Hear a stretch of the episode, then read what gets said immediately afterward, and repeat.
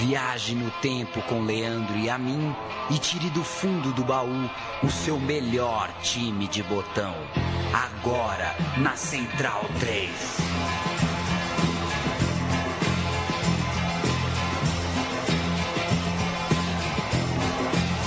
A abertura do programa Meu Time de Botão é na voz de Miguel Prata. O Miguel Prata ganha dinheiro para fazer as aberturas da Central 3. Ganhou dinheiro, né? A gente poderia chamá-lo para colocar também o nome de Paulo Júnior. A gente tem um, um pouco de pão duro, um pouco também porque não nadamos em dinheiro aqui na Central 3, mas devia refazer essa abertura, né? Começa agora com Leandro e a mim e Paulo Júnior, o meu time de botão, o programa que remexe no baú do esporte, da bola, principalmente futebolística, mas toca em outros assuntos, como, vamos, como inclusive vamos tocar hoje, em outros esportes, em outros assuntos do, do, do esporte, né? Não só o futebol. Paulo Júnior! Olá! Tudo, Tudo bem? Bom? bom demais. Maravilha. Hoje falando de um, um dos nossos personagens favoritos ao longo desses cento e tantos programas, né? Um dos grandes narradores da história do nosso país e, claro, figura comum aqui no programa, principalmente quando a gente fala de seleção, né? A gente usa muito a voz dele em programas de Copa do Mundo, de seleção e hoje um programa exclusivamente dedicado a esse gigante da voz esportiva brasileira. Estamos falando de Luciano do Vale, muito mais do que apenas um narrador, um cara que elevou uh, a sua participação no, no, no esporte a níveis nunca antes alcançados por um aí sim, mero, entre aspas, narrador. O Luciano do Vale, que nasceu um pouquinho antes, três meses, três anos antes da Copa de 50. Ele nasceu em 47 e morreu às vésperas da Copa de 2014. Então, praticamente aí, é, viveu no período entre os dois eventos futebolísticos mais icônicos da história do nosso Brasilzão. Pode soar até irônico que seja Luciano do Vale justamente um personagem central ao longo dos anos 80 e 90, principalmente na promoção de outros esportes que não apenas o futebol ou o futebol profissional ou o futebol masculino profissional, para ser ainda mais exato, que é quase um monopólio da, da cobertura clássica aqui do Brasil em cima do futebol masculino e profissional. O Luciano do Vale mudou esse eixo, o Luciano que já tinha uh, uh, uma grande carreira nos anos 80, ele começou muito cedo, começou aos 16 anos, a gente vai detalhar mais na frente. Mas enfim, o Bolacha, como era o apelido do Luciano do Vale, é o nosso personagem da semana o campineiro, né, Luciano Isso. do Vale. E como você disse sobre essa relevância em outros esportes, basta perguntar, por exemplo, a Magic Paula, o que Luciano, Va Luciano do Vale fez pelo basquete, ou a Cici, por exemplo, sobre o engajamento do narrador pelo futebol feminino, uma postura rara de comprar briga por essas outras modalidades, esportes que não eram garantia de audiência, inclusive, e uma atuação que até extrapola a função de narrador esportivo, foi também empresário, né, o Luciano do Vale. Foi um agitador, de fato, aqui no ambiente do esporte da comunicação do Brasil. O ponto de virada na participação do Luciano do Vale no, na, no fazer do esporte acontece a partir de 83, após a Copa do Mundo da Espanha de futebol ele deixou a TV Globo, ele era a voz da seleção brasileira, a voz número um da TV Globo até aquela Copa. Ele foi, a partir do ano seguinte, 83, para a Record, com planos é, que iam além apenas do microfone. Desde antes dessa transferência, ele já estudava com amigos que acabaram se tornando efetivamente os sócios na empreitada, uma maneira de arriscar é, uma, uma gestão é, esportiva, mais apenas do que é, narrar os fatos. Então, ele achou uma maneira. É, era um risco corrido, mas ele foi para cima de uma empreitada que a Globo, por exemplo, jamais lhe abriria a porta e a Record abriu. Então, quando ele montou essa empresa, para valer, surgiu em 1983 a Promoação. uma empresa de marketing esportivo legítima, mas na época esse nome não existia, né? Marketing esportivo não era algo que você é, conhecia e dominava como acontece hoje. Uma empresa de promoção de eventos deste tema e vamos lá, né? Estamos falando de 1983. O Luciano tinha planos, mas para esses planos entrarem em vigor, ele precisava de um bom golpe de início, de um bom choque inicial para marcar território. E isso ele conseguiu, né, Paulo? Veio a história do vôlei no Maracanã. Dá uma olhada no impacto da ideia do Luciano. Ele conseguiu duas horas por semana na TV Record para exibir algum tipo de evento esportivo, para exibir uma programação que tivesse esporte no meio. Já havia, por parte da equipe dessa nova empresa, a Promoação, um inédito estudo no Brasil sobre o público do vôlei. A empresa estava ali tentando identificar o tal do público-alvo, do interesse das pessoas a respeito do esporte. A conclusão que o Luciano e sua equipe tiveram era de que tinha potencial no vôlei, que as pessoas queriam assistir o vôlei. O Luciano, é, é, por sua vez, acreditava que um jogo onde tinha ataque a cada três toques na bola, onde tinha ponto o tempo inteiro, era um jogo intenso é, para pegar na televisão. No Sul-Americano Feminino de 81, em Santo André, alguém da empresa, da promoção, teve lá do início ao fim e o Brasil venceu o Peru após 11 anos de tabu. Foi esse torneio, inclusive, que usou o estudo da promoção como base para escolher a sede, escolher é, que o campeonato aconteceria em Santo André. E o retorno que a Rede Globo teve com a audiência era um sinal de que as pessoas estavam de fato a fim de assistir voleibol. A porta do mundo do vôlei estava aberta, ele estava com moral dentro da sua nova TV, a Record. Então, o Luciano do Vale uniu essas duas coisas em um sonho só: realizar o maior jogo de vôlei de todos os tempos, usando a TV Record como transmissora desta, entre aspas, loucura. Era a geração de prata do vôlei masculino surgindo que conseguiu inclusive o inédito vice-campeonato mundial em 82 e que despertou no Bolacha a certeza de que dava para explorar é, não só aquele esporte, mas sobretudo aquela equipe que era talentosa, boa, carismática, enfim. A promoção era também dos publicitários José Estevam Coco e José Francisco Coelho Leal, o Kiko. E o trio, né, Luciano do Vale, o Coco e o Kiko, convenceram, uh, o trio convenceu a Confederação Brasileira de Vôlei a chamar a União Soviética, que era pouca coisa, era só campeã olímpica e mundial. Liga lá para a União Soviética, marca com os meninos um festival de quatro jogos amistosos em solo brasileiro: um em São Paulo, um em Recife, um no Espírito Santo e, por fim, o derradeiro jogo, o maravilhoso jogo no Maracanã para 100 mil pessoas. É um jogo de vôlei a ser disputado num estádio de futebol a céu aberto. É uma loucura, né?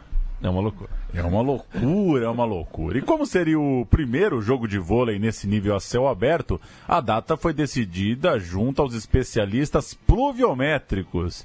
É termo, verbete inédito na história do programa Meu Time de Botão. 17 de julho de 1983 era a data, mas choveu forte, ou seja, erraram. O... Às vezes também chamou os especialistas, não quer dizer que o cara vai acertar. O cara pode ser especialista, mas pode. Ou quer dizer, vai ver, ele acertou que ia chover também, vai saber.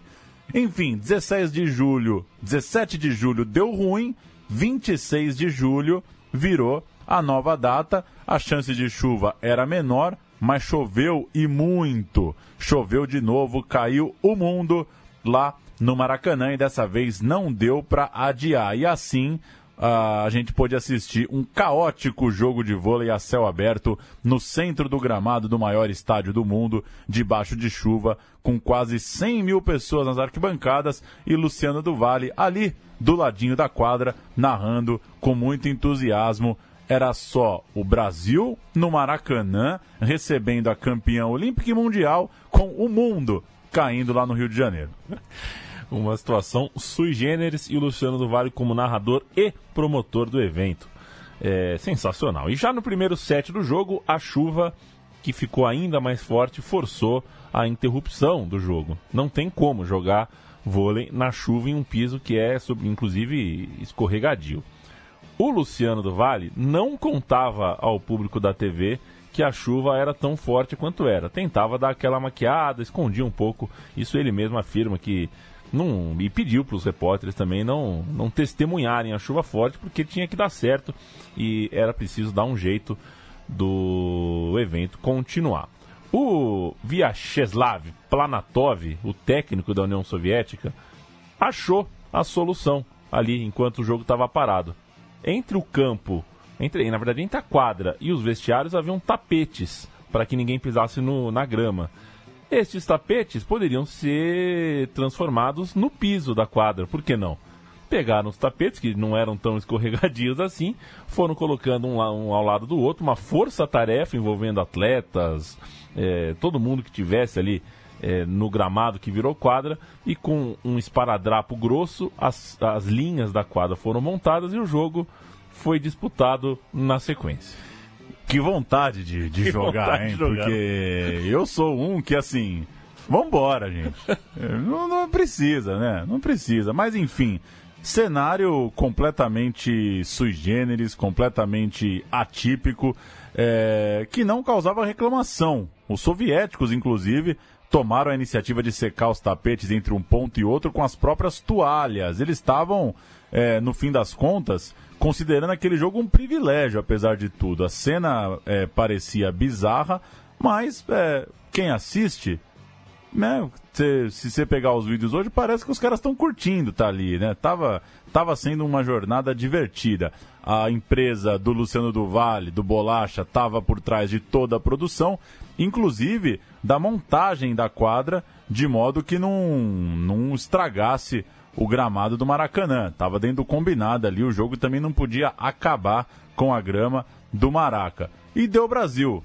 14-16, ou seja, primeiro set dos soviéticos, 16-14, 15-7 e 15-10. Brasil 3 sets a 1, vencendo essa loucura de jogo armado pelo Luciano Duval. A gente vai ouvir o ponto final, o fim da partida e o encerramento da transmissão. Nele, o Luciano do Vale, com a cara de bolacha no close da câmera, na, do lado da quadra, dá um recado. É um fechamento de transmissão que mostra como ele estava se posicionando no mundo dos negócios do esporte.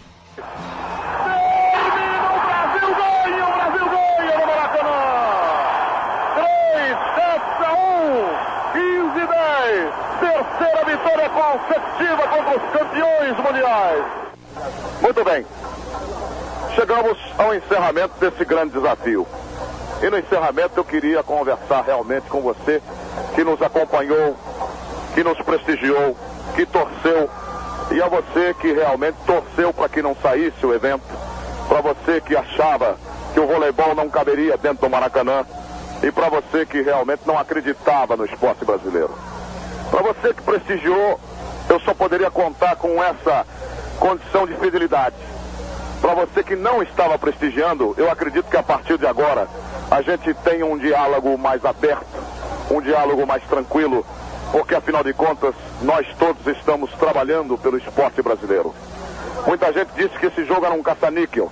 Muita gente disse que nós estamos inventando. Nada disso é verdade. Esse jogo economicamente era até inviável. Mas o importante era marcar o dia 26 de julho de 1983 com uma partida que mexesse não só com o público, mas com a imprensa do mundo todo que esteve aqui, mostrando que o Brasil hoje está se projetando cada vez mais no cenário internacional. Nós encerramos este primeiro grande desafio. Novos virão. Nós estaremos sempre ao lado do esporte brasileiro. Com chuva, sem chuva, com bondade, com maldade, com o que quer que seja. Estaremos, sim, acredite naquilo que estamos dizendo. Tenham todos um bom dia e amanhã tem mais. Hoje tem mais. Parque São Jorge, Sul-Americano. Um abraço.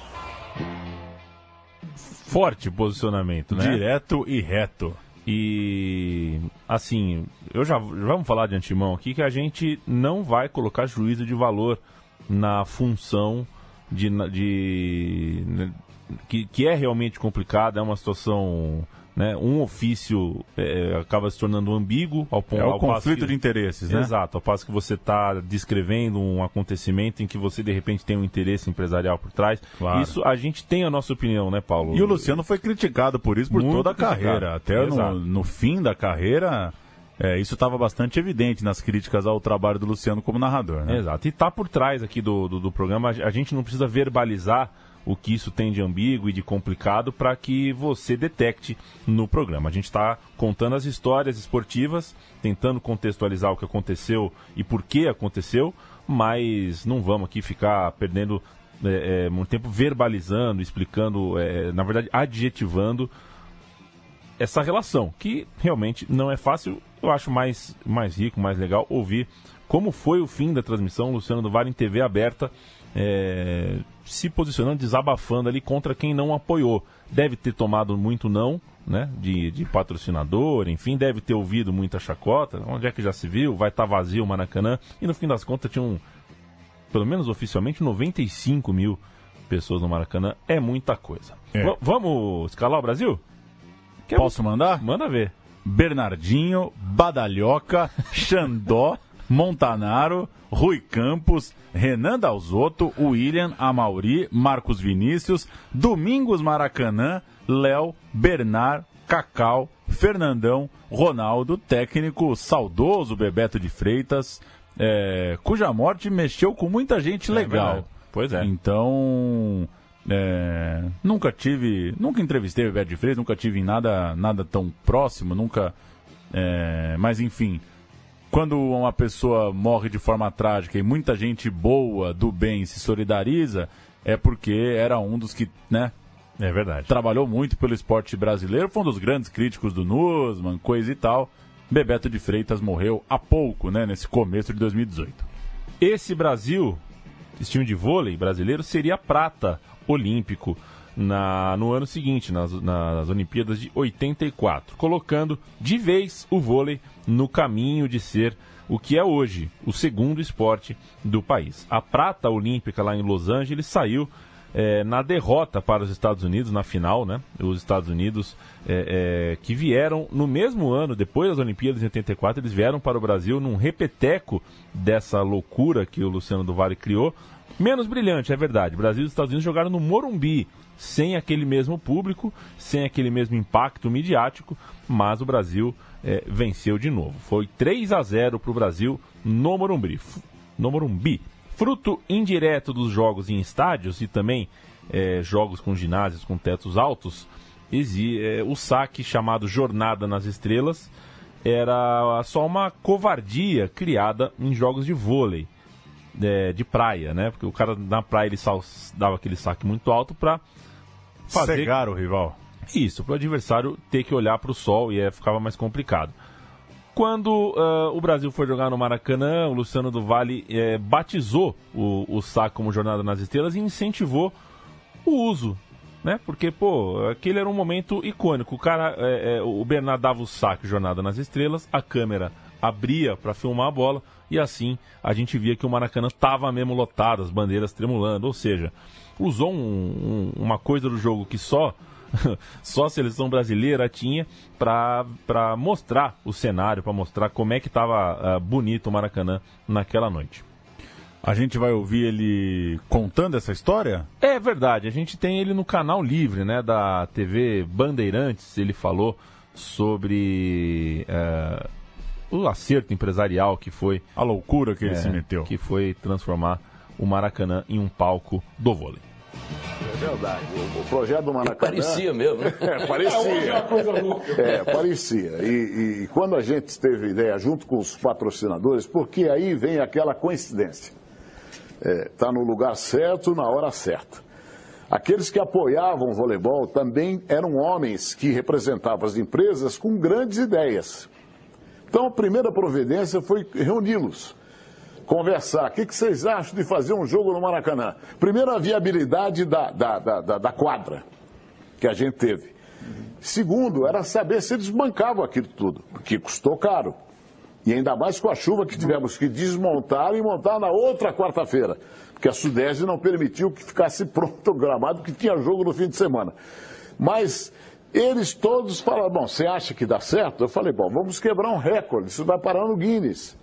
Já é um grande a União Soviética, que na época era a União Soviética, resolveu que jogaria no Maracanã. Aliás, a União Soviética, na época, me lembra que a nossa diretora Paula Asa era campeã mundial. Sim, campeã mundial, campeã olímpica, não perdia para ninguém. Hipercampeã, campeã Sim, em tudo. esse foi o grande desafio. Era um desafio é, do Maracanã, mas era um desafio também para ganhar do soviético. Aí o Luciano do Vale deixando claro de novo que ele, é, é, na cabeça dele funcionava o pensamento esportivo, de narrar, mas ele também pensava em custo, em planejamento, ele estava realmente envolvido com a mecânica toda por trás de um evento daquele porte. Estava bem armado. O Luciano, para contar um pouco da história dele, ele é filho de comerciante com uma professora.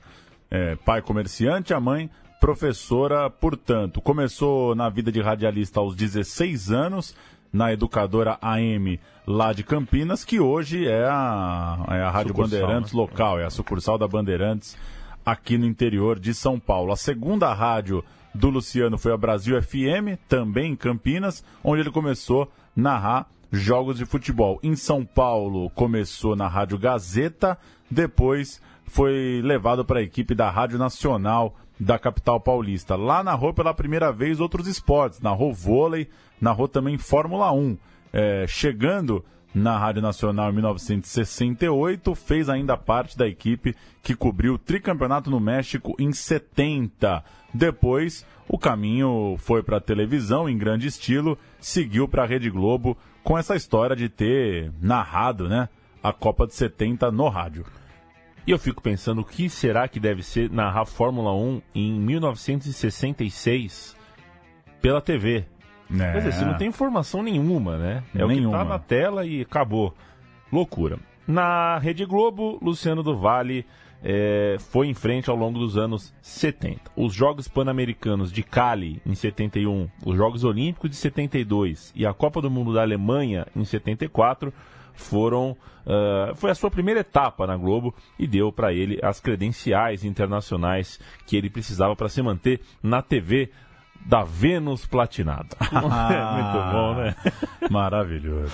Com a saída da, na- do Geraldo José de Almeida, lá da TV Globo, após a Copa de 74, Luciano do Vale subiu um degrauzinho, aquele que o Kleber Machado está esperando há 30 anos. É o Roger, né, dos, dos narradores. É o reserva do Rogério Ceni, a dureza, né? E só que o Luciano Vale assumiu, virou o treinador, o, o narrador número um da TV Globo, função que ele exerceu até a Copa de 82. Foi nesse período que ele se tornou, por exemplo, a voz por trás do bicampeonato de Emerson Fittipaldi e também do primeiro título do Nelson Piquet em 74 e em 81, respectivamente. A gente vai para 81. Vamos ouvir o fim eh, da prova em que o Piquet ganha pela primeira vez um título mundial de Fórmula 1 e é o Bolacha, é o Luciano do Vale que está narrando. Bora. na sua última curva de número 12, vai chegar para a reta dos boxes com a sua quinta posição, conquistando dois pontos. Pulando à frente de Carlos Reutemann da Argentina, totalizando 50 pontos. Reutemann fica com 49 e é o vice-campeão do mundo. Jacques Lafitte fica com a terceira posição. Últimos instantes, metros, vai receber a bandeirada Piquet, vai para a curva dos boxes. O Brasil representado pela sua torcida nos boxes. Lá vem Piquet. É um momento histórico mais uma vez para o automobilismo brasileiro. É campeão do mundo. Brasil! É campeão do mundo, Piquet. Brasil! Brasil! O segundo campeão do mundo que o Brasil tem na Fórmula 1. Veja aí a festa de 150 brasileiros que saíram 150 brasileiros no autódromo e ainda não tinha o Pam Pam Pam, mas já tinha o Brasil Zil Pois é, voltando e entrando nos anos 80, a década em que o Luciano se torna um promotor de eventos, esse cara é, empresário, além de narrador, e também, para além desses esportes menos badalados, de tentar a sorte no vôlei, por exemplo, como a gente contou, ele pensou em reinventar espaços para o próprio futebol. E outro golpe de mestre com apelo televisivo, com apelo popular e uma sacada que, que todo mundo, né, quem, quem viveu a época lembra com bastante carinho das transmissões, foi uniformizar os veteranos de uma era muito especial do nosso futebol. O Luciano do Vale criou um ambiente para nada mais, nada menos que a famosíssima seleção de Masters. Que beleza, né? Juntou a velharada para jogar campeonato, roupa bonita, coisa legal na televisão. Coisa linda demais a seleção de Master, que foi, portanto, uma iniciativa do Bolacha. E a sua empresa é, teve papel fundamental nesta criação, não só do time, mas de um torneio. O time começou fazendo amistosos e os amistosos traziam gente, as pessoas gostavam. Tinha tal. que se preparar para o campeonato, afinal, falei, né? Peraí, vamos, vamos sair dessa vida de amistoso, vamos criar um campeonato logo de uma vez. E assim surge o Mundialito de Seniors que o corretor colocou senhores. Pois é. Porque é, né? Mundialito de sêniores, em 87 isso foi. O campeonato foi organizado a partir desta ideia, de um mundialito. As estrelas chamadas estavam empolgadas, confirmadas, mas havia um nome que precisava ser convencido. Um tal de Pelé iria fazer toda a diferença. E o Luciano do Vale vai contar pra gente agora como criou aquilo, a importância do Rivelino, falar um pouquinho do Pelé e quando voltar a gente conta mais história. Assessorado, né, que é o contrário, né? Eu assessorava o professor Júlio Mazei. O Júlio Mazei foi um homem responsável pela ida do Pelé para o Cosmos. E o Pelé ouvia muito o professor. E aí a gente fez o Masters, né? A nossa empresa, né? A Luke fez o Masters com o Riverino. Porque o Riverino, só fazendo parênteses, ele veio da Arábia, ele não podia jogar porque o passe dele estava preso. E o rei não ia dar lá, o, o príncipe não ia dar o passe dele. E o Riverino veio para cá, mas não podia jogar em clube nenhum. Mas tinha condição para jogar. Então a gente formou Masters em função do Roberto Riverino. Hum. Entendeu? Aí fizemos um time. Aí o Riva começou, vamos trazer fulano, vamos trazer Beltrano. Mas o Riva dava um show a cada jogo. Era um show espetacular. Chegou num ponto que não tinha seleção que queria jogar mais com a gente, seleção mineira, seleção gaúcha, apanhava, não tinha jeito.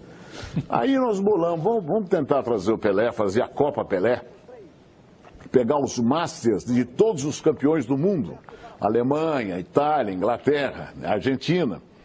Não precisava ter trazido o Uruguai, né? Mas... Pois é. pois é. Mas o duro, o duro foi que todo mundo levou muito a sério. A Alemanha do Franz Beckenbauer. Enfim, começaram a formar uma seleção muito forte. A gente tinha notícia que viriam para cá os maiores craques. Paulo Rossi. Aí não teve dúvida. Eu falei, ó, vamos contratar o Pelé, vamos tentar trazer o Pelé. Mas todo mundo sabe que o Pelé tinha acabado de recusar um milhão naquela época, era muito dinheiro, né? Hoje eles falam em. Tá aí. Foi atrás do homem. Foi atrás do homem. Eu também iria. Né? Oh, seleção iria. de velho. Nos anos 80 tem que é. ter o Pelé. E a gente, você até colocou aqui na pauta para reforçar, que o Luciano do Vale chama a empresa de Luke. É, porque o, o Coco saiu, né?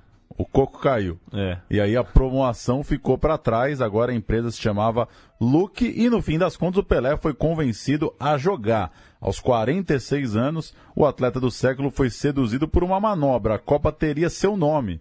O campeonato se chamaria Copa Pelé e ele jogaria a partida inaugural no Pacaembu. Mas o Luciano do Vale, muito esperto, guardou a informação para a coletiva de imprensa de lançamento da Copinha, com o Pelé presente. Ou seja, é, houve um tempo em que dava para você armar uma coletiva que ia ter o Pelé e ninguém ia ficar sabendo, né? Existiu esse tempo, não faz tanto tempo assim. Os dois fizeram uma brincadeira, uma jogadinha ensaiada ali. O Luciano do Vale perguntou pro Pelé se ele tinha vontade de jogar. O Pelé falou que tinha, que topava, coisa e tal, fingindo que foi meio decidido ali na hora. E bomba, né?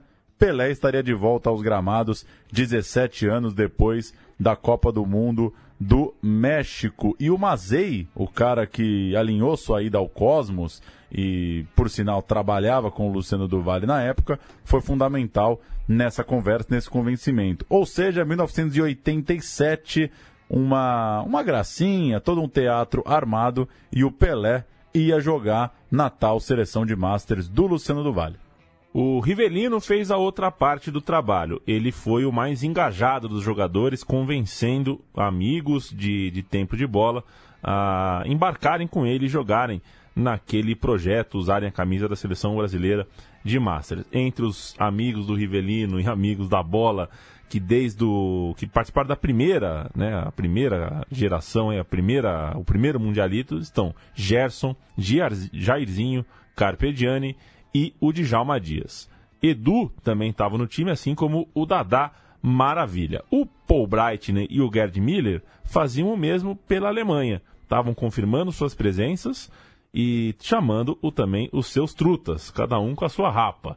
Na Itália, o Paulo Rossi também chegaria. Na Argentina, o Babington, é, é, menos badalado, mas também um grande de Copa do Mundo, estava é, confirmado pela Argentina. E, enfim, estava tudo bonitinho para a abertura. Pacaembu, 4 de abril de 87, Brasil 3, Itália 0.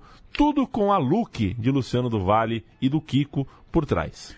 Escalação do Brasil: Ado no gol, Toninho, Djalma Dias, Alfredo Mostarda e Marco Antônio, Teodoro, Paulo César Carpegiani e Rivelino, Cafuringa, Pelé e Edu, técnico Luciano do Vale. Só não jogou porque não dava, né? Se porque minha, nossa, o gol contra do Lely para abrir o placar, Rivelino marcou, Dario marcou, Dario veio ao jogo no lugar do Teodoro. Entrou também o Dicá na vaga do Rivelino e entrou o Lola na vaga do Cafuringa. Sai Rivelino entrar de cá em 87, hein? Que coisa. Quem viu, viu. Quem estava no Pacaembu lá, receba os meus parabéns. Você é um deles, viu, Chico Pati? Sei que você estava lá. Resto da campanha: Brasil 0, Uruguai 0, Brasil 1, Argentina 3 e Brasil 2, Alemanha Errei! Espirrei, hein? E Brasil 2, Alemanha 1, de virada na Vila Belmiro, Paulão.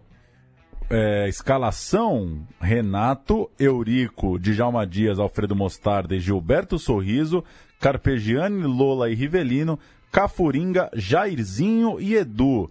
Entraram Toninho, Romeu, Gil e Dario. Já não tinha o Pelé. O combinado era lá para o primeiro jogo e com essa vitória o Brasil estava na final, mas a final não foi muito legal, né?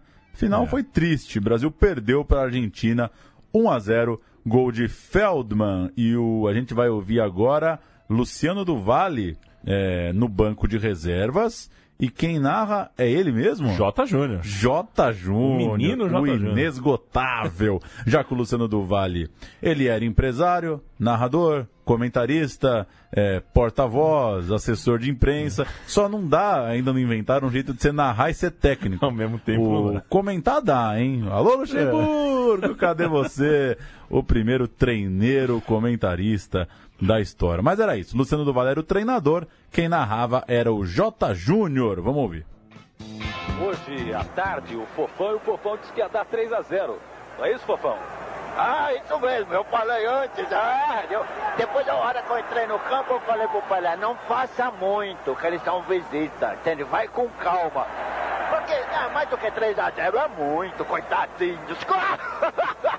Desculpa, pessoal da Itália, mas eu adoro pizza.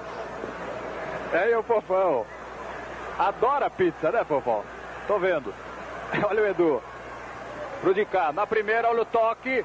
De cá outra vez no meio. Lola de cá, olha a tabela. Paquete. Bonito lance agora.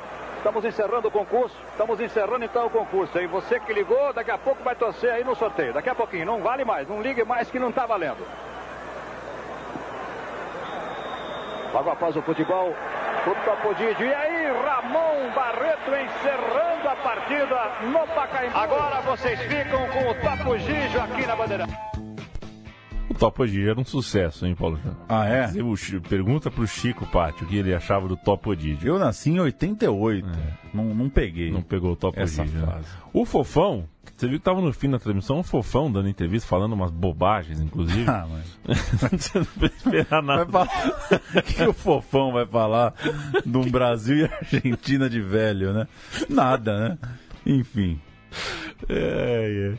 Mas é isso, isso também é, é, esse áudio tá aí, né, Paulo, pra gente mostrar que tinha essa ideia também, né, de colocar personalidades não futebolísticas ali, gente que tava na crista da onda era o caso do Fofão. O Fofão era o o Tom Cavalcante dos anos 90 era o Fofão naquele momento. Era quem 80. de hoje? É, quem que ele era hoje? O Adnet, talvez. O Adnet. É, talvez ele fosse o Adnet do momento, enfim. Entendi. Então, Luciano do Vale agregava valor, digamos assim, colocando gente como o Fofão para falar. Percebemos também que ele estava na Bandeirantes, não mais na Record. Seu casamento com a Record não durou muito tempo. Luciano do Vale explorava, no caso do Fofão, o entretenimento mais popular possível que estivesse à disposição para vender uma ideia é, que virou mesmo um sucesso, aquele campeonato de Masters, tentando pegar no sentimental, no coração, na nostalgia de quem estava ouvindo. Estádio lotado, audiência alta, espaço nos jornais, tudo dando certo de novo com as ideias da empresa de Luciano do Vale. O sucesso da empreitada tornou a Copa Pelé, que era oficialmente chamada Mundialito, mas era a Copa Pelé, a ser disputada de dois em dois anos. Foi assim em 89, 91, 93. Em 90, houve também a Copa Zico, que entrou no memorial como se fosse uma Copa Pelé, mas era a Copa Zico, no mesmo molde e uma oportunidade é, causada pela pressa dos organizadores, dos agitadores. Esse negócio de bienal. Ou seja, os caras inventam um negócio de dois em dois anos. Aí chega no ano que não tem e fala, porra, tem que ter. Não vai ter nada. Aí já caiu. Na primeiro, no primeiro ano de ato, já caiu. Enfim. Vamos à disputa de 89, 2 de fevereiro de 89, Brasil 4, Uruguai 2 Agora gols é do Brasil, 3 de Cláudio Adão e 1 um de Rivelino. Escalação brasileira, Paulo Vitor, depois Ado, Eurico Luiz Pereira, Jaime, depois Amaral e Vladimir. Rocha Batista, Zenon e Mário Sérgio. Rivelino entrou na vaga do Zenon. Cafuringa, depois Chico Espina e Cláudio Adão, depois Nunes, técnico Luciano do Vale, era o treineiro do Brasil, campeão do mundo. Luciano do Vale é campeão, campeão do, mundo do mundo, como que não? futebol master. E o time da Copa Zico, né, que foi a Copa no hiato aí disputada em 1990, mudou bastante de elenco. O Brasil de novo foi campeão com 5 a 0 na final. Foi Brasil e Holanda a final. Gols de Zico, Serginho, Éder duas vezes e Cafuringa. A escalação: Paulo Vitor, Nelinho, Luiz Pereira, Juninho e Vladimir. Batista, Zenon, Zico e Rivelino, Cláudio Adão e Éder, com Cafuringa, Mário Sérgio, Serginho, porra, que massa. Que panelaça, né? Panelaça. Você faz a Copa Zico, o Zico é o 10 e o Rivelino é o 11, é brincadeira. 1991, a Copa Pelé foi para os Estados Unidos e o Brasil foi bicampeão, ou seja, ganhou a de 8-9, ganhou a de 9-1 final 2 a 1 para cima da Argentina. O time brasileiro, Paulo Sérgio, Jaime Luiz Pereira, Amaral e Vladimir, Batista Zenon e Mário Sérgio, Roberto Dinamite, Serginho e Edu. Entraram Zico, Eduardo, Cafuring e César. Os gols do Brasil campeão foram de Edu e Zico. Aí nós vamos para 93, né? A última? É, a última. 93, uma disputa que foi na Itália e na Áustria. A gente caiu na semifinal. Já começou, né? Aí já começa é. a pôr em dois países. É. é. o começo do fim de todo evento, né? Começa a dividir. Ei, ninguém, quer, ninguém quer pegar tudo para si. E o time da estreia contra a Holanda, isso foi em 2 de julho de 93, Brasil 1, Holanda 1. Brasil escalado com Paulo Sérgio, Rosemiro, Luiz Pereira, Amaral e Vladimir. Pires, Paulo Isidoro, Rivelino e Cláudio Adão. Serginho e Edu, o técnico Luciano do Vale. O Pires, que certa vez ele insistiu para me dar um autógrafo. Ah, é? É, ele queria me dar um autógrafo. Queria, porque queria, não, você é palmeirense, eu quero te dar um autógrafo. Quero te dar. É, grande Guardou? Guardei. Brasil e Alemanha não jogaram a disputa do terceiro lugar, a organização não pagou os cachês dos jogadores veteranos e os dois times não quiseram jogar. Era um sinal claro de que o torneio estava começando a entrar em decadência, já começavam os primeiros ruídos nessa epopeia de um campeonato forjado aí no final dos anos 80. 1995 foi a última edição. É, pois é, eu falei 93, mas tem mais uma. Tem 95 também, de novo na Áustria. E o Brasil saiu campeão num time que tinha Casa Grande, Vladimir, Pires, Gilmar, Neneca, Rosimiro, Zenon, Paulo Isidoro, Piazza, Amaral, Romeu, Edu, Luiz Pereira, Reinaldo, Marco Antônio, muita gente boa. Mais uma vez, os empresários a essa época, infelizmente, inventaram o showball, né? É, é, o que a gente é, tem agora. O que sobrou é o showball, não é mais essa Copa de Masters, que era mais chamativa, que era um campo de verdade, coisa e tal. Coisa que o Luciano do Vale conseguiu, por exemplo, levar o Beckenbauer para jogar no Canindé. É, não é. O, o, o, tal do futebol de lendas no, no, na Universidade de São Paulo, aqui no campus da USP, amigos se reencontrando, enfim, tudo isso na TV aberta, tudo isso com imprensa cobrindo, com um tratamento de campeonato, né? Um tratamento de campeonato de verdade. Muito legal o torneio e que pena mesmo que não existe mais. O que, que a gente vai ouvir aí? Vai ouvir o Luciano do Vale na época com a camisetinha de treinador da seleção de Master falando é, uma coisinha simples, mas só para a gente registrar, marcar o Luciano do Vale em voz como técnico de Masters. Não são um encontro de amigos barrigudos e obesos que vão jogar futebol. Não, se cuida do físico e você pode ver que quase que todos os jogadores estão praticamente na mesma faixa de peso de quando eles jogavam. A gente preserva muito isso. Então os Masters hoje realmente devem ao Roberto Rivelino isso, porque quando ele veio da Arábia, ele poderia jogar em qualquer clube, ele preferiu jogar nos Masters. Então ele deu essa credibilidade necessária. Nada mais justo que Vinhedo, e ele mora em Vinhedo também, ter o estádio, o primeiro estádio de empresa do Brasil. Vinhedo e Porto de Galinhas, você se acompanhou a carreira de Luciano do Vale, ouviu é. muito o nome destas duas cidades. Ali é que tava as coisas, né? É, ele morava em Vinhedo, que é do ladinho de Campinas, onde ele nasceu, e Porto de Galinhas foi a cidade que ele adotou depois de senhor. Luciano do Vale foi nome central também da popularização da Fórmula Indy, e você pode colocar mais essa na conta dele. Com a transmissão do, do Paulistana, né, que era o campeonato feminino estadual no Ícaro de Castro Melo, no Ibirapuera, ele também levava o futebol feminino nos anos 90 a um patamar televisivo ainda nunca antes alcançado. Na TV Bandeirantes criou o Show do Esporte. É, e aquilo, algumas análises, eu não sei se eu concordo 100%, mas acho que vale é como se ele tivesse previsto o que seria a TV a cabo, né? Canais segmentados, programações de um tema só ao longo de todo um dia. A Bandeirantes comprou a briga dele, ele deixou é, uma faixa longa de horário para ser preenchido com o que fosse possível, usando para isso criatividade, muito material de arquivo, mas era necessário também, claro, muito produto ao vivo. Daí, transmissões de vôlei e de Fórmula Indy e de futebol feminino no Ibirapuera e também é, daí é que surgem nossos hábitos de assistir, por exemplo, o campeonato italiano nas manhãs de domingo. A Bandeirantes precisou preencher o espaço, pegou, é, comprou o, o Calcio, o campeonato italiano, para passar nos domingos. E para ver até onde o Luciano do Vale conseguia chegar, até competição de sinuca aconteceu. Quem aí acima dos 30 nunca ouviu falar de Rui Chapéu? Que, né, que foi erguida uma prateleira, era quase o nosso Rubinho Barrichello é. do, do, do, dos anos 80 ali, um, um jogador de sinuca de primeira linha que hoje tem 71 anos, nasceu em Potiraguá, acho que é na Bahia, e teve a transmissão da sua partida de sinuca contra o inglês Steve Davis, que era campeão mundial de sinuca. Um dos grandes momentos. Só não foi no Maracanã porque também já era demais. E também eu acho que não dá para jogar sinuca na chuva. Mas bom mesmo era o carne frita, né? o carne... bom era o carne frita. Eu prefiro carne frita do que o Rui Chapéu. Outro assunto ligado a Luciano do Vale é a despedida de Ademir da Guia. Mais um caso de um evento que foi a empresa do Luciano do Vale que criou e promoveu.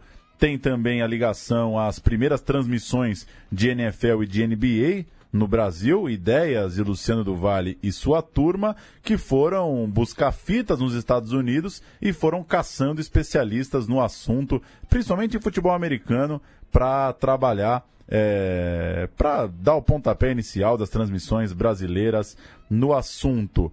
É, buscando a outra ponta da régua de quem faz, quem fez sucesso com o torneio de Masters, é dessa época que surge a transmissão dos torneios de vinhedo. É, a época, jogos juvenis não eram transmitidos, salvo em raras exceções. É, vale lembrar que nos anos 60, por exemplo, a TV Tupi chegou a passar dente de leite, mas sem uma, uma grande retaguarda nisso. E né, numa, numa pesquisa aqui que você fez, né, Leandro, sobre o tal do torneio de vinhedo, Edu Dracena, por exemplo, foi um jogador encontrado, né? Exato. Começou, o início, o início dessa coisa de transmitir jogos de garotos, né, que hoje é muito comum. Tem uma, uma ligação famosa na Baixada Santista, né, com esses com os torneios onde o Neymar, por exemplo, apareceu ainda muito garotinho. Depois, na pro... antes, na própria Bandeirantes, com o torneio Dente de Leite, né? Bom de bola, bom na escola, o melhor em campo ganhava um caderno, né? E o, e o menino ia puto pra cá, né? melhor em campo ganhava um caderno. Era sub-13, né? Aquele, é, aquele dente de leite, né? Enfim, até isso, o Luciano do Vale mexeu, começou a passar torneio de garoto em horários alternativos. E de todos esses esportes que a gente citou, que o Luciano do Vale transitou, tinha também o boxe. E como tinha? O Chiquinho de Jesus era o queridinho da TV Record em lutas trimestrais, ou quase isso. Era carismático, era um lutador que era insensado ali na Record, mas ele não tinha muito horizonte, não parecia ser um gênio. O Caleb Curry, que era o empresário do Chiquinho de Jesus, deu uma dica muito legal. Ele acabou com a carreira do seu, do seu pupilo, porque ele deu um toque pro Luciano do Vale. Falou: tem um cara muito melhor surgindo aí. Tratava-se de Maguila. A gente vai ouvir um áudio porque o Luciano do Vale, lá atrás, no começo da carreira, fazia abertura do, do de luta do, de transmissão do Éder Joffre, lá em Priscas Eras. A gente vai ouvir um pouquinho da voz do Luciano do Vale e quando voltar a gente conta essa história que é a mais passiva de, de, de críticas, a que mais tem um relacionamento complicado e conturbado aí entre o Luciano narrador e o Luciano empresário. Muita coisa boa. Você quer ver uma coisa? Estou lembrando aqui. Eu gostaria de ter narrado mais as lutas do Éder Joffre. É, eu me lembro que naquela época eu fazia abertura, né? em rádio tem esse uhum. negócio de abertura, né? Eu fazia abertura da jornada para o Pedro Luiz e depois para o Mário Moraes transmitir. Aliás, o Mário foi um dos grandes locutores de boxe que nós tivemos, porque o boxe é muito difícil de narrar. Você identificar os golpes, né? o que é gancho, o que é swing, é, é um negócio meio a, bravo. A propósito de... O que é swing, Paulo Júnior? Não tenho ideia a diferença. Você crava? Ah, deve ser do esquiva de corpo, né? O que a gente Não, chama ele de falou esquiva. o que é golpe, o que é swing, Eu acho que eu sei qual que é a diferença de um golpe e de um swing. Você fala, esse cara tem swing, esse cara tem golpe, né? Enfim, a história entre Luciano do Vale e Maguila vai além dessa questão de promoção de eventos, porque Luciano do Vale foi de fato empresário de Maguila, ou seja, ele era empresário, ele ajudava a armar a luta e ele narrava a luta com interesse comercial, óbvio, você é um empresário de boxe, você quer que o teu lutador ganhe e com um interesse é, jornalístico, de comunicação, afinal era ele quem narrava o esporte ao público brasileiro. O mundo do boxe estava já muito habituado a esses promotores cafonas, né, um Don King da vida, e Luciano do Vale, através da sua empresa, entrou nessa briga. Entrou nessa briga de cachorro grande, de especular, de fazer barulho, de mostrar que o teu lutador é melhor que o outro, de que essa luta vai ser a maior luta da história. No boxe tem toda uma tem um ambiente diferente para se promover, né? Tem uma forçação ali da gritaria, do, do, da megalomania e o Luciano entrou nessa. O Maguila, é... a Irani, né, esposa do Maguila, é um é, foi casada com ele toda a carreira aí do Maguila, depois, inclusive, continua até. O Maguila é, teve, tem problema de saúde, né? Inclusive, a Irani é, continua aí ao lado dele. E, enfim, vamos ouvir um material da, da, do, pro portal Terra, em que a mulher do Maguila, Irani, fala sobre o que ela ouvia na relação dos dois. Ah, ele tinha uma Maguila como um meninão, né? Um crianção, assim como se fosse um, um filho, né? Ele sempre com muito carinho, cuidando das coisas, a gente junto, a gente viajou muito.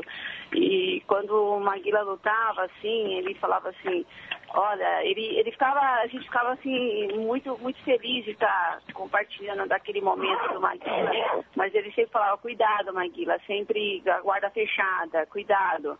E a única, as coisas que marcaram, a gente se via ele, quando o Maguila ganhava as lutas, ele, Maguila, Maguila, Maguila, dá para você ver no vídeo, eu tenho, tem muitas coisas, tem muitas histórias que marcaram, mas ele é uma pessoa sensacional, é uma pessoa que fez parte, assim, muito na, na, na vida do Maguila, na nossa, na minha. Eu tenho 27, 28 anos de casada com Maguila, foi uma história que é, a gente não tem nem palavras. Quando a gente pensa nele, a gente vê a alegria, o sucesso dele. Uhum. E ele, é, o legal do Luciano é que ele, ele falava assim, ele vivia a, a realidade lá na frente, o sucesso. Então ele apostou no Maguila, ele confiou no Maguila, ele falou, ele tem que estar lá. Ele fez de tudo para o Maguila lutar com um dos melhores do mundo. Fez e o Maguila foi mesmo lutar contra os melhores do mundo. O Maguila não era um gênio, mas também não era um saco de batata, como muita gente é, afirma. Ele nasceu em 58 e tinha, naquela fase de auge, anos 80, já os seus 30 anos de vida. José Adilson Rodrigues dos Santos tinha esse apelido por causa do personagem Maguila Gorila, personagem de Hanna-Barbera que eu não faço ideia. Sergipano de Aracaju sempre foi a personificação do ogro por trás dele, porém, muita gente preparada estava trabalhando duro. A empresa Luke, como estamos citando, tinha esse nome porque era Lu de Luciano, Ki de Kiko Leal. Luke, portanto. Foi ela que trouxe o americano Angelo Dundee, por exemplo, para treiná-lo. O Angelo Dundee era foi um dos caras que preparou Sugar Ray Leonard e trabalhou também com Muhammad Ali. É mole ou não? Que coisa, hein? Pegaram. Só pegaram o cara bala Arma, mesmo. Armaram pesado o time do Maguila. A gente vai ouvir um nocaute, é isso? É, vamos ouvir um nocautezinho aí, de leve, no holandês Van den Ontelaar, em 86. Sai do raio de ação do holandês.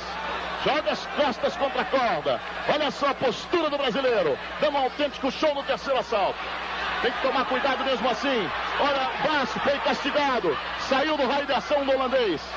O holandês não consegue achar o brasileiro nessa cadeira. Olha lá, tá ficando irritadíssimo. Tem que tomar cuidado, Maguila. Castiga duramente, com a direita com a esquerda. Faz bom pêndulo, sai dali. Olha a direita que chegou a tocar no rosto do Maguila. Olha o contragolpe. É perigosíssimo esse contragolpe. Maguila deixou o braço muito embaixo. Direita em cima, vai para as cordas, olha o problema. O Telar parte para cima do Maguila.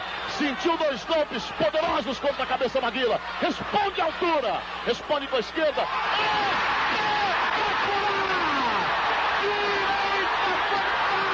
Fantástica, fantástica!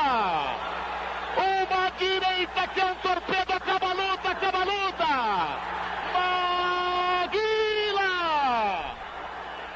agradeço ao Gilson, que é meu irmão, que treina comigo. E o Spy que a Bandeirante trouxe me ajudou muito. E eu quero mandar meus parabéns para o Dom Tico e o pessoal da Bandeirante, todo geral. Voando o Maguila. É, e as hein? famosas maguiladas, né? Ganhou as 14 primeiras lutas que fez como profissional e entrou no radar do boxe como alguém a ser levado a sério. Como você disse, não era uma avassalador, um gênio monstruoso, mas não era alguém para se desprezar também. É, já tinha se tornado àquela altura campeão sul-americano dos pesos pesados. Sua primeira derrota em 85 foi no ginásio do Corinthians, mas abriu a agenda para várias lutas internacionais disputadas aqui no Brasil, onde ele mantinha o cinturão. Em 88, a coisa começou a ficar séria de vez. Ele luta em Las Vegas e vence o relevante lutador à época, Mark Lee.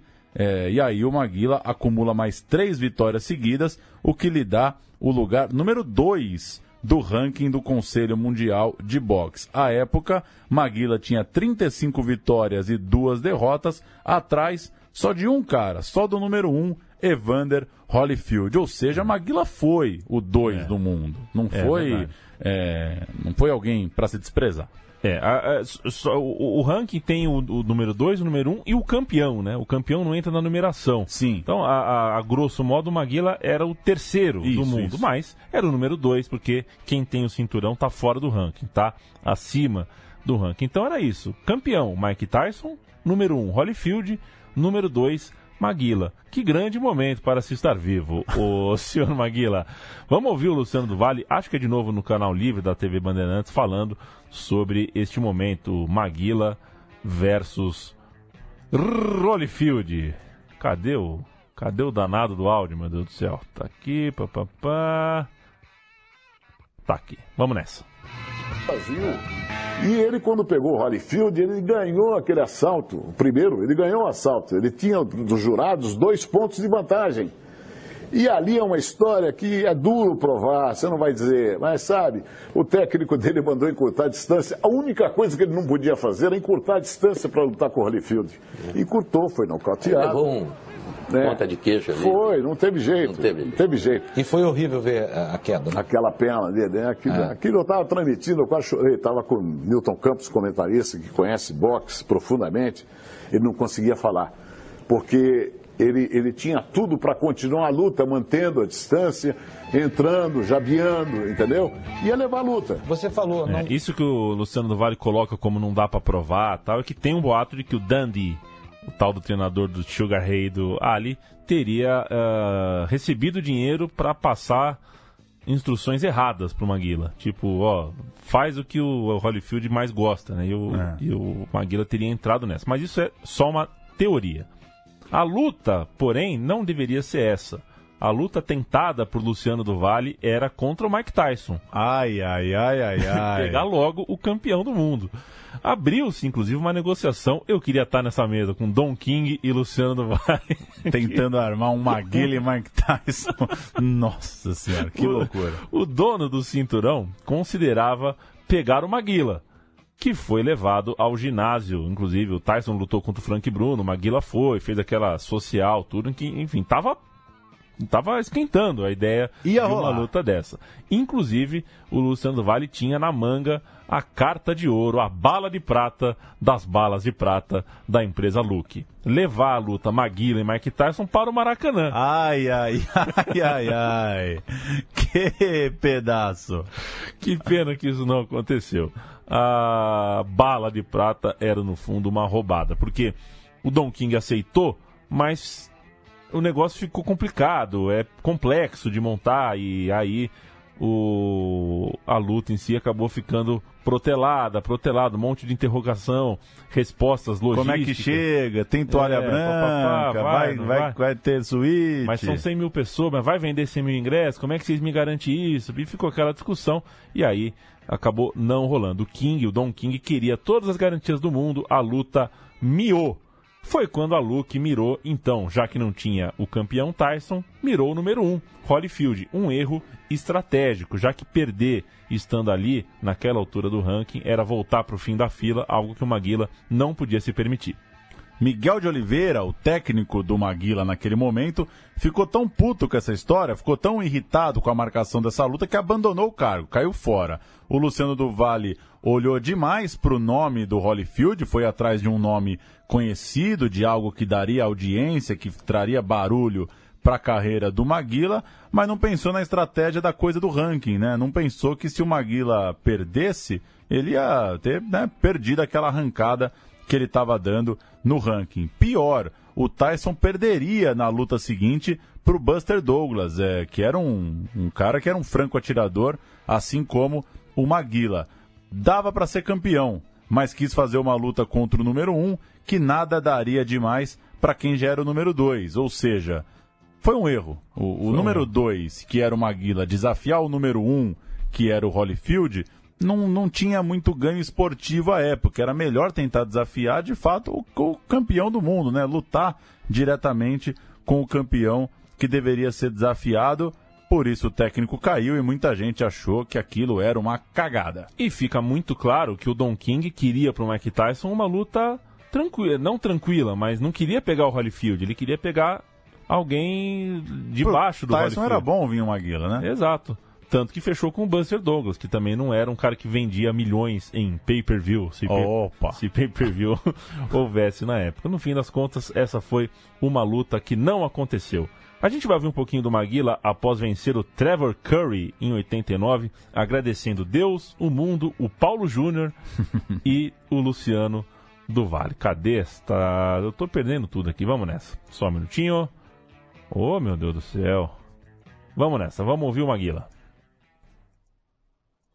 Eu tô aprendendo, né? Cada luta, a gente aprende alguma coisa. E com esse treinador, como dessa parte, conhece muito de boxe, o Ângelo Dandi, que tá me treinando.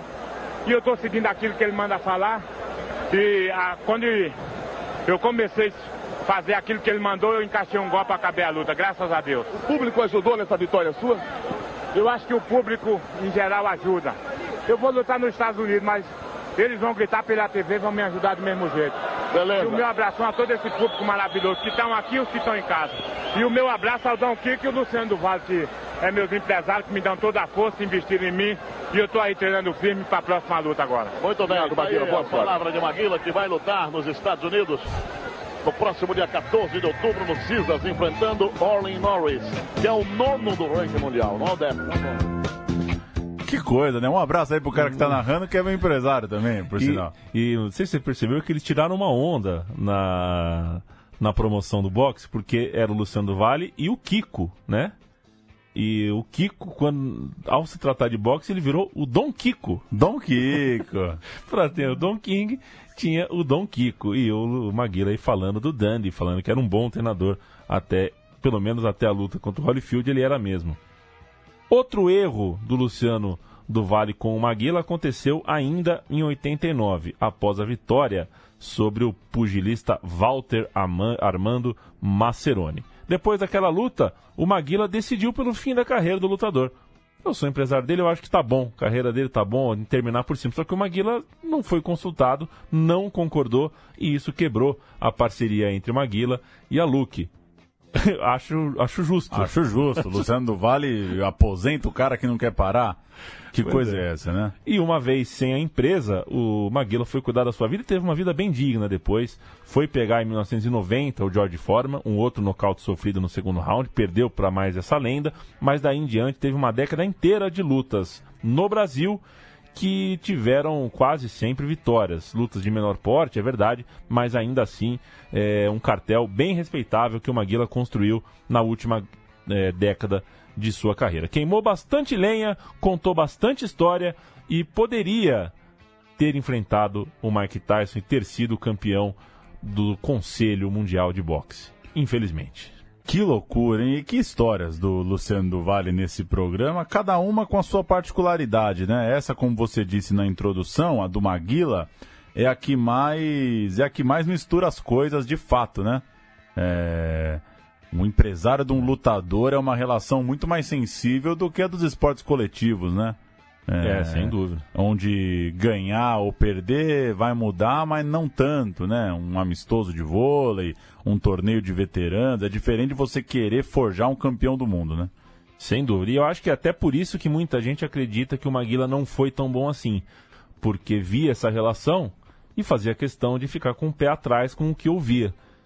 Sobre o, né? O Luciano do Vale elogiava o cara, mas ele. Peraí, esse cara tá elogiando, mas ele tem um interesse. Logo, não vou acreditar. E no fim das contas, o Luciano não mentiu tanto sobre o Maguila. Ele era é. um grande lutador. Mas é legítima, né? a- o- é legítimo o pé atrás das pessoas, Sem né? dúvida. Quem contou a história do Maguila foi seu empresário, no fim das contas. Ou seja, as pessoas também têm todo o direito de ter um pé atrás é, sobre a forma com que o Luciano promoveu o seu lutador e personagem de suas narrações.